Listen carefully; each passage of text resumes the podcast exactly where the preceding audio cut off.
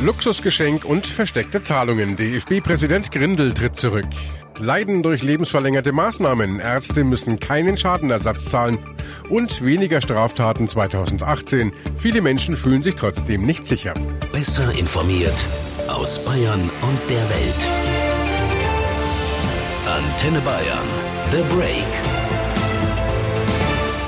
Willkommen zum Nachrichtenpodcast von Antenne Bayern. The Break ist die Auszeit für mehr Hintergründe, mehr Aussagen und Wahrheiten zu den wichtigsten Themen des Tages.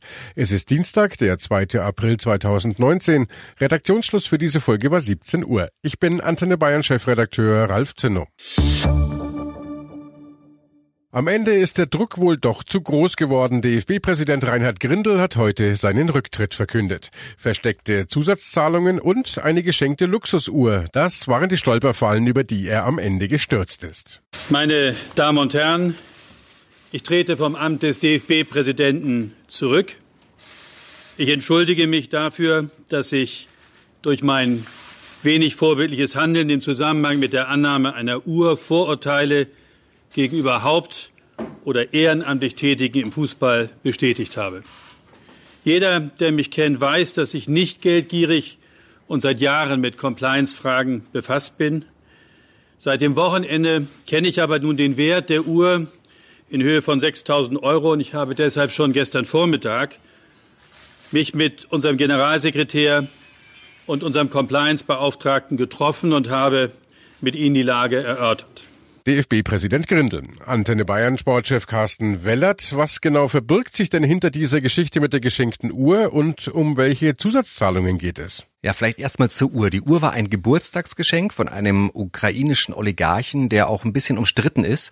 Äh, irgendwie eine dubiose Figur und er hat ihm diese Uhr geschenkt für 6000 Euro. Moralisch höchst fragwürdig. Genauso eben wie diese Zusatzzahlung.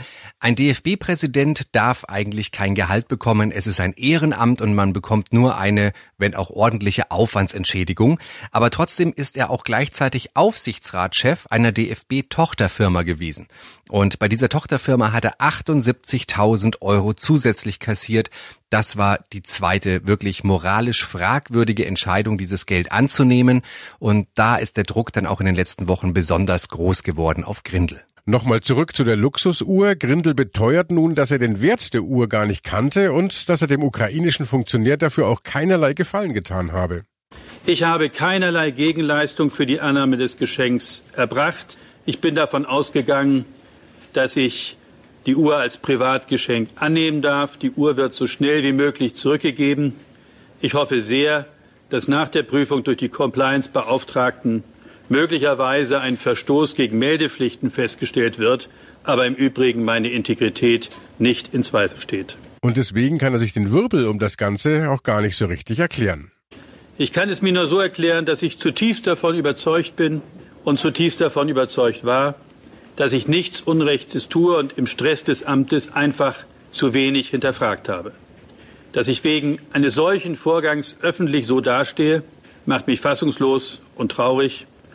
Und ich bitte einfach um eine faire Beurteilung meiner am Ende dann leider nur dreijährigen Amtszeit. Ja, drei Jahre Amtszeit, Carsten. Welche Bilanz kann Grindel da eigentlich ziehen? Hat er den DFB irgendwie besonders geprägt? Naja, was er sich natürlich auf die Visitenkarte schreiben kann, ist, dass Deutschland die EM 2024 ausrichten darf. Die Bewerbungszeit ist die Zeit, in der er DFB-Präsident war. Also das ist sicherlich das Herausragende, was er geleistet hat.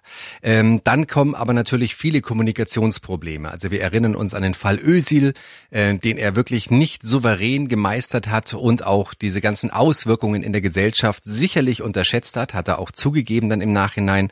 Dann auch erst zuletzt hat er ja ein Interview Interview mit der Deutschen Welle abgebrochen, weil ihm die Fragen nicht gefallen haben. Auch das ist natürlich für einen DFB-Präsidenten nicht gerade souverän, wie er damit umgegangen ist. Und dann auch zuletzt die Ausbotung von Jerome Boateng, Thomas Müller und Mats Hummels aus der Nationalmannschaft. Da hat er ja zuerst den äh, Jogi Löw, den unseren Bundestrainer, kritisiert für sein Kommunikationsmanagement um dann ein paar Stunden, Tage später das Ganze wieder zurückzunehmen und wieder zurückzurudern, dass es doch ganz gut gelaufen ist.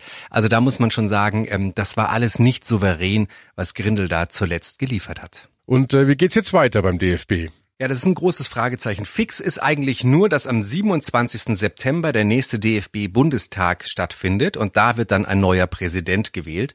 So lange sind die beiden Vizepräsidenten am Ruder, Koch und Rauball. Die werden kommissarisch den DFB anführen. Das haben sie schon mal gemacht, 2015, als Wolfgang Niersbach damals als Präsident zurücktrat. Ja, und wer dann der neue starke Mann im größten Verband der Welt sein kann, da traut man sich jetzt noch nicht mal spekulieren, weil da müssen sich wirklich jetzt erstmal ein paar Namen in Stellung bringen. Ein Kandidat Kandidat war allerdings schnell auf der Liste. Das war unser Weltmeisterkapitän Philipp Lahm. Ähm, der ist ja auch jetzt Organisationschef der EM 2024, also schon im DFB involviert, hat eine gute Ausbildung, ist äh, ein Sympathieträger. Also es wäre sicherlich ein toller Mann für den deutschen Fußball. Aber leider hat er schon auch Stellung bezogen dazu. Nee, ich habe überhaupt keine Ambitionen, äh, DFB-Präsident zu werden. Aber wer es dann wirklich wird, das wird sich wohl erst in einigen Monaten rauskristallisieren. Auch Bayerns Innen- und Sportminister Joachim Herrmann hofft, dass beim Deutschen Fußballbund nun bald alles wieder reibungslos läuft. Ich glaube, es ist wichtig, dass der DFB jetzt sehr schnell wieder in geordnete äh, personelle äh, Verhältnisse kommt. Äh, da hat es zu viele interne Debatten meines Erachtens gegeben über die Führung, über den Bundestrainer, über die ganzen Situationen im DFB. Wir brauchen einen starken deutschen Fußballbund. Das ist wichtig, damit auch die Nationalmannschaft in einer guten psychologischen Verfassung ist. Und darum hoffe ich, dass das jetzt im DFB sehr schnell geregelt und geordnet wird. Joachim Herrmann im Antenne Bayern Interview. So könnte es uns selbst irgendwann gehen oder vielleicht unseren Eltern oder einem anderen nahen Verwandten. Ein demenzkranker Mann liegt die letzten Jahre seines Lebens bewegungsunfähig im Bett. Nur eine Magensonde hält ihn am Leben. Sein Sohn meint, der Arzt habe seinen alten Vater sinnlos leiden lassen und bringt den Fall vor die höchsten Zivilrichter. Das Urteil fällt dann aber anders aus, als von ihm erhofft. Kein Schmerzensgeld, kein Schadenersatz. Dieses Grundsatzurteil hat der Bundesgerichtshof heute gefällt. Ärzte müssen müssen kein Geld dafür zahlen, wenn sie einen Patienten, etwa durch künstliche Ernährung, am Leben erhalten, obwohl es für den Kranken keine Chance auf Besserung gibt. Bayern-Reporterin Jasmin Lukas, du hast den Fall für uns verfolgt. Bei dem Patienten ging es um einen Mann aus München. Wie hat der Bundesgerichtshof seine Entscheidung denn begründet? Ja, die Richter sagen, es verbiete sich generell, ein Weiterleben als Schaden anzusehen. Das Urteil über den Wert eines Lebens stehe keinem Dritten zu. Es sei demnach also auch kein Behandlungsfehler, dass der Vater ohne Aussicht auf Besserung über die Magensonde am Leben erhalten wurde. Der Sohn hatte ja von dem behandelten Hausarzt 150.000 Euro gefordert. Wofür genau wollte er dieses Geld denn haben? 100.000 Euro hatte der Sohn als Schmerzensgeld stellvertretend für seinen verstorbenen Vater gefordert und rund 50.000 Euro für Behandlungs- und Pflegekosten. Der Sohn lebt in den USA. Sein Vater verbrachte seine letzten Lebensjahre in einem Pflegeheim in München. Deshalb hatte der alte Herr hier einen Betreuer. In einer Vorinstanz hatte der Sohn zumindest teilweise schon mal Recht bekommen. Das Münchner Oberlandesgericht hatte geurteilt, dass der behandelnde Arzt den Betreuer darauf hätte hinweisen müssen, dass bei dem Patienten keine Aussicht auf Genesung bestand. Und dann hätte man eben gründlich erörtern müssen, ob die künstliche Ernährung weiterhin Sinn macht. Dem Sohn wurden dann sogar 40.000 Euro Schmerzensgeld zugesprochen, weil der Arzt nach Meinung der Richter am ORG seine Aufklärungspflichten verletzt hatte. Das sahen die Richter am Bundesgerichtshof jetzt aber anders und kippten das Urteil des Oberlandesgerichts. Ja, und äh, dieser Fall erinnert uns ja mal wieder daran, dass wir mit einer Patientenverfügung für den Fall der Fälle besser vorsorgen sollten. Ja, das war auch hier das Problem. Der kranke Vater hatte nichts hinterlassen. In einer Patientenverfügung kann ja jeder von uns vorsorglich aufschreiben, in welchen Situationen man wie behandelt werden möchte, damit unsere Angehörigen und die Ärzte Klarheit haben. Im vorliegenden Fall gab es so eine Verfügung nicht und der demenzkranke Patient konnte sich nicht mehr äußern. Es war deshalb unklar, ob er die Magensonde für die künstliche Ernährung wollte oder nicht. Wie das funktioniert mit so einer Patientenverfügung, das erklären wir auf antenne.de und da haben wir das Formular auch für für euch zum Ausdrucken. Jede Straftat ist natürlich eine zu viel, aber objektiv ist dies der niedrigste Wert seit Jahrzehnten. Bei diesen Zahlen kann man uneingeschränkt sagen, dass Deutschland eines der sichersten Länder der Welt ist. Und das verdanken wir vor allem der Arbeit unserer Polizei, der ich an dieser Stelle ausdrücklich für ihre sehr gute Arbeit danken möchte. Bundesinnenminister Horst Seehofer heute in Berlin. Er hat die Kriminalstatistik für das vergangene Jahr vorgelegt und die zeigt, die Zahl der Straftaten geht immer weiter zurück. Antenne Bayern Reporter Jörg Ratsch hat sich das Ganze für uns mal genauer angeschaut. Jörg, 5,55 Millionen Anzeigen bei der Polizei sind voriges Jahr eingegangen. Wieder ein Rückgang im Vergleich zum Vorjahr. Bevor wir aber drauf kommen, wie aussagekräftig es eigentlich ist, wie sehen die Zahlen ganz konkret aus? Also an sich, wenn man sich die reinen Zahlen anguckt, dann sind das sehr gute Zahlen. In den Bereichen der Kriminalität, die besonders viele Menschen interessieren, gibt es Rückgänge der Fallzahlen. Weniger Einbrüche, weniger Autoklau, weniger Diebstähle insgesamt, weniger Körperverletzung, weniger Raubüberfälle, weniger Vergewaltigung. Allerdings ein leichter Anstieg bei Mord und Totschlag. Und jetzt muss ich doch mal nachfragen, wie viel Morde gibt es eigentlich jedes Jahr bei uns? Also unter Mord, Totschlag und Tötung auf Verlangen wird das zusammengefasst in der Statistik. Da gab es voriges Jahr 2471 gemeldete Fälle. Das waren ungefähr 100 mehr Fälle als im Jahr davor. Nun sagt ja Innenminister Seehofer, Deutschland sei eines der sichersten Länder der Welt, aber wie jede Statistik muss man ja auch die hier mit einer gewissen Vorsicht genießen. Hundertprozentig aussagekräftig ist das ja alles nicht. Nein, ist es nicht und äh, darauf wird auch immer wieder hingewiesen von Experten, denn wir haben ja hier nur die Straftaten gezählt, die auch angezeigt werden bei der Polizei beziehungsweise die von der Polizei entdeckt werden. Bei Wohnungseinbrüchen, bei Autoklau, da wird das ungefähr übereinstimmen, die tatsächlichen Taten und die, die dann auch angezeigt werden. Aber es gibt andere Bereiche, Vergewaltigung zum Beispiel, da gibt's ähm, einen sogenannten Dunkelbereich, wo Taten nicht angezeigt werden. Zum Beispiel, weil sich Opfer einfach nicht trauen, das zu tun. Oder Fahrraddiebstahl, wo keine Anzeige gemacht wird, weil sowieso keiner mehr glaubt, dass sein Fahrrad überhaupt wiedergefunden wird. Ja, und interessant ist ja diesmal auch, dass gleichzeitig eine Umfrage präsentiert wurde, wie sicher sich die Leute wirklich fühlen in Deutschland. Sieht man da große Unterschiede zwischen der gefühlten Sicherheit und den tatsächlichen Zahlen?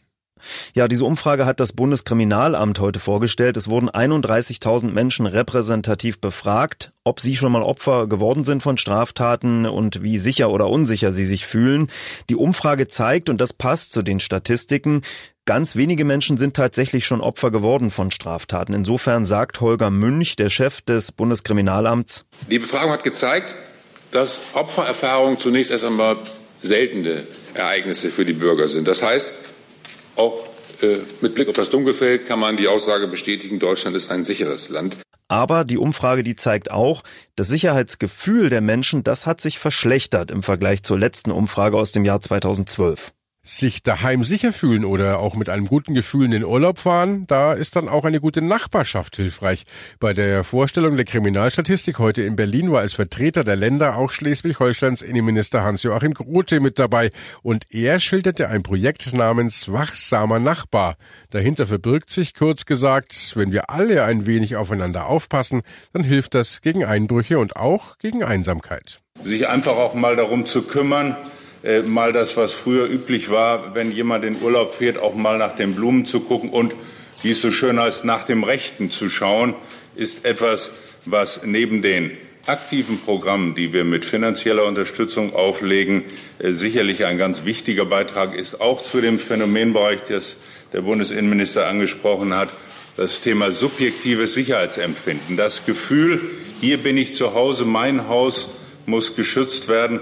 Und ich glaube, gerade mit solchen Aktionen, die wir unterstützen, äh, sind wir auf einem guten Weg. Und äh, das war The Break, der Nachrichtenpodcast von Antenne Bayern an diesem Dienstag, den 2. April 2019. Ich bin Chefredakteur Ralf Zinner. Antenne Bayern. Besser informiert. Jeden Tag. Zu jeder vollen Stunde auf Antenne Bayern. The Break. The Break gibt's auch morgen wieder um 17 Uhr. Jetzt abonnieren.